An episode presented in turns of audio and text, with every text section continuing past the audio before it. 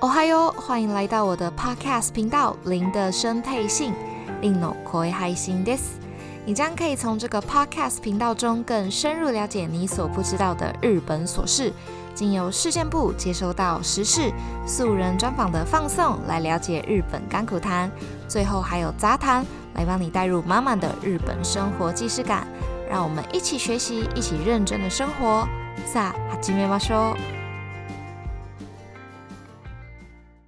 哦嗨哟，我是令，欢迎收听本周的零的生配信。话说，我终于解除了这个日本佛系十四天的自主管理，我觉得时间过得比在台湾隔离的时候还要快。我觉得可能是因为真的很佛吧，虽然说他会一直打电话来烦你。然后要你按你现在的位置，这一点是比台湾做的还要来的比较紧实一点。因为台湾就是只会就可能早上几点到几点，然后要你回传简讯，然后离干社会打电话来就还好。但是这个真的是蛮烦的，因为它会不定时抽查。但是其实可以出去的，其实你出门也没有关系。他的意思是说，你就是尽量不要出远门。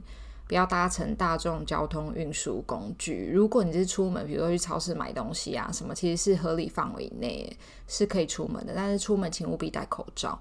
所以你就知道现在日本有多危险了。好啊，直接进入主题了啦。首先就是我在台湾隔离完之后，就是我就开始体体会到了，就是啊，我好久没有在台湾生活的不便，就是不习惯之处哦。好，首先当时因为很热，那时候五月多。已经很热了啦，我就想说啊，去便利商店买块买一包冰块好了。就在付款的时候，我就想说，哎，那我用悠游卡好了。于是我就跟店员说，我要用悠游卡结账，谢谢。他什么都没说，他说了一句，他说存里面吗？我那时候心里想说，啊，是要我储值吗？是我里面钱不够吗？我就想说，怎么可能？冰块才二三十块，我就说，哦，不用哦。他说，那要印出来吗？我想说。什么是要印什么出来？就是一阵问号。后来我才发现，原来他在讲发票啦。其实发票这件事情啊，我从很早之前就有点不习惯。首先，日本没有所谓的发票哦，它只会出来一个明细表。那这个东西也不能对奖，所以基本上我拿到都是直接丢掉，或者是直接跟店员说我不拿。这个明细表其实你也没有办法拿来给公司的会计去报账等等。他如果你有需要到报账这一块的话，你就另另外要另外跟他提出来说你要一个那个，就是我突然忘记日文，对，你要跟他提出来你要另外一个东西，然后他才会给你。这东西到底叫什么来着？我突然想不起来。好，反正总而言之就是都是不拿或者是丢掉嘛。那我刚开始去日本读书，然后一直到放假回台湾的时候，就是常常会忘记拿发票。很常被店员叫住，因为真的会没有那个习惯，你知道吗？那现在好像要变成了一种东西，叫做载具。是说这两个多月，快三个多月下来，我还是没有下载啊。但是我看我的家人啊，还有大家在使用，我就觉得诶，好像真的蛮方便的。它可以顺便帮你兑奖，然后又直接汇到你的账户，我就觉得嗯，有点赞叹，不愧是台湾。在这边我要提醒一下，虽然说日本的明细那张小票它是不能兑奖的，可以。直接丢掉，或者是甚至不拿。但是如果你知道你自己今天买的这个东西，你可能会有退货的心情，那你还是要拿，拿好了要保存好，因为他还是会看你那一张。那如果可以的话，就最好是连信用，如果你是刷卡的话，信用卡那个一起保存，可能会比较好一点。因为你知道他们事情稍微多这么一点点，所以就是都要保存好哦。那第二点，哎，我暂停，我想到啊，那个东西叫溜收收啦。对啦，就是我刚刚说，如果你是买一个东西要拿去给会计报账，你要跟店员说“领収书お愿いします”。领收书是什么？就是收据吧，类似收据的，它就是会写，就是名字跟你买的东西什么内容会盖章的那张，叫做领收书。 好，那第二点就是刚刚有提到过的呃悠游卡的问题哦。我这个人真的是太爱电子支付，所以其实在日本可以用手机当做车票的时候，就立刻去申请哦。操作也很简单，等于说我搭地铁或者是我去便利商店买东西什么，都直接用手机去支付就可以，就是连卡都不需要了。真的很方便，那使用率我觉得蛮普及的，因为就我的同事们跟朋友们，他们都有使用，就是其实真的只要手机就可以。那我后来就回来台湾之后，我就发现，哎，好像很少人拿手机去逼公车，或者是很少人拿手机去逼那个捷运。然后我就查了一下，台湾好像从二零二零年。就是去年开始三月哦才开始。那我个人觉得好像没有到很普及，因为我都没有看见嘛，大家还是会拿卡片出来比比。不过我必须要说，这个其实有一个缺点哦，因为加值它其实也是直接绑定信用卡嘛，那是使用网络去加值的。跟大家讲一个经验，就是有一次我在车站，我在赶着上班，你知道吗？那时候很压线，已经五十五分了，但我发现我的余额不够出站。然后我就想说，立刻来加值就好。然后我就赶快用手机按按信用卡加值，不要那边网络不好，你知道吗？不通顺，我一直加值失败耶，所以我就在那个月台里面跑来跑去。找到讯号比较好的地方，然后他才帮我加值成功，才顺利出站。在这边我就要大推，就是台湾的悠游卡其实有一点真的很人性。我之前可能有讲过，就是它可以负载一次，起码先让你出去，你不会说在这么一个巅峰时刻，然后你逼逼就呃逼不出去，怎么办？后面的人在白眼你没有，他就先让你逼出去，你之后再补加值就好。我觉得这一点真的超棒，真的赞赞。就是刚有提到，就是也有提到便利商店嘛。除了在便利商店，呃，贩售便利商店的功能，在日本的话，除了贩售东西之外，通常会有另外一个区域，就是提供给。大众抽烟的地方哦，会提供一个烟灰缸。那烟灰缸旁边通常都是，比如说呃三个垃圾桶，让你分类一般垃圾、纸类、罐类这样什么的。所以其实这应该算是一个回馈吧，因为有这样子的地方。因为便利商店其实说真的蛮普及的啊，现在很少过很少地方没有便利商店。所以说走在路上啊，基本上你是不太会吸到二手烟，除非你真的一直经过便利商店的门口啦。我当然不是说全部日本都这样，当然还是会有失控的民众。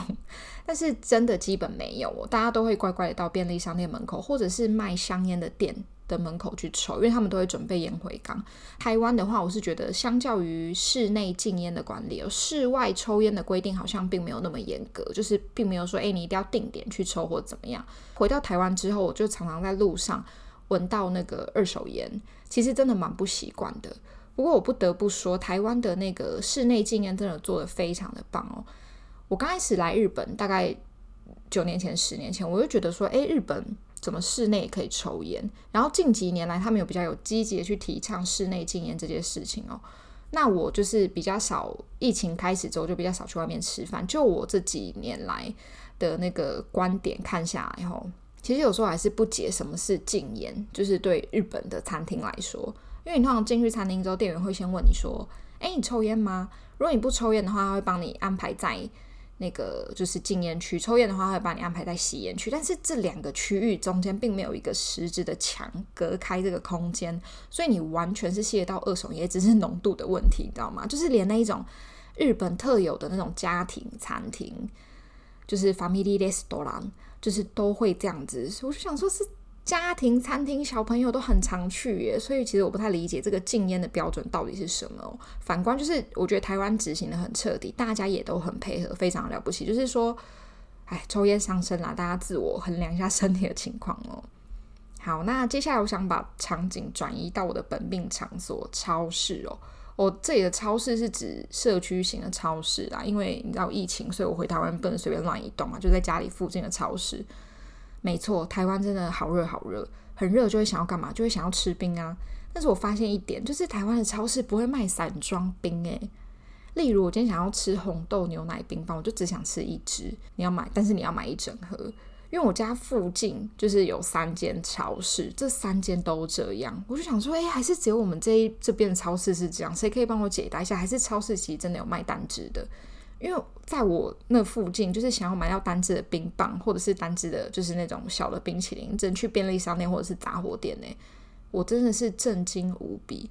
对于独居的人，我觉得不算很友善吧，因为很容易吃腻呀。在日本的话，超市的冰都是有散装的，你想要吃什么口味就买几个，不会说量大到你吃不完，然后还吃腻。所以我以前完全没有发现这个问题哦。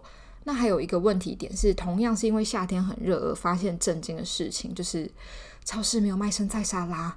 当时我冷静的回想一下，我想说日本几乎都有卖生菜沙拉。我说的生菜沙拉是指那种一盒的，他帮你切好的，不是说一整颗美生菜这样什么。那当然超市一定会有卖，可是对它没有那种，就像便利商店一样，你知道，可能里面给一盒，然后里面切两片苹果啊什么之类，这样是没有的。我就有一点震惊。还是真的是我家附近超市的问题，对，我就冷静的回想，想说好像真的没有。后来我就上网查了一下，我全联在二零一六年疑似有卖过沙拉是那种自助吧，同样也是门市限定。我猜可能就是在那个就是商业区，可能比较会有可能上班族这样子，那它的普及率就没有那么高。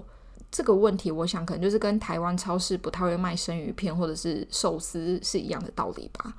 因为其实就以社区超市来说，就是我家附近的超市，就是真的是社区小型的那种，还是会卖生菜沙拉跟生鱼片呢。好啦，也有可能是我误会社区型超市全联，我误会他们，请大家告诉我哪个超市真的有卖生菜沙拉，我是说切好那一盒之类，就是在家附近，因为我真的找不到。我跟我妈妈想吃生菜沙拉，我们只能去麦味登买，这里没有赞助，就是对，只能去早餐店或者是便利商店买来吃哦。最后，最后想要提到的其实是车子的部分哦。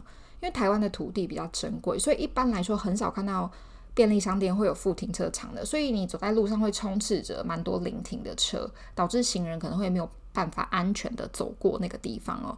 另外，路边停车我觉得也是蛮稀松平常的。但如果你在日本的话，首先你要购车的话，车行会先建议你说你要有车库证明再买会比较好，就是代表说，诶，你最起码回到家之后，你的家是有车的，不会说停在路边这样子。所以这个原因可能是日本街道看起来比较整洁的原因，也是因为那当然除了整洁美观之外，就是行人的安全也会比较被顾虑到。所以其实我觉得这一点也是有差的哦。好啦，说这么多，其实我是想要表达，就是两国之间的生活行为虽然有一点误差，但是台湾跟日本其实不至于到转不过来，其实适应的蛮快的啦。大家还有觉得什么？就是比如说我去日本玩不适应的东西？对，我不知道有没有跟大家讲过，就是谢谢这句，我突然想起来，这个没有写在我的稿里面，但是我突然想要跟大家讲，就是大家记得去买东西的时候，虽然说日本店员可能会很感谢你跟他说阿里嘎多。可是你一定要加ございます，这种感觉就很像是谢谢您跟谢拉的那种感觉。如果你突然一个被一个陌生人讲谢拉，你会开心吗？对，所以记得要把讲完整。ありがとうございます。好啦，以上就是本集的内容哦。好啦，如果你有任何的疑问，或者是有任何想听的主题，都可以 Instagram 私讯我。今天我没有忘记。好喽，那我们下周见，また来周。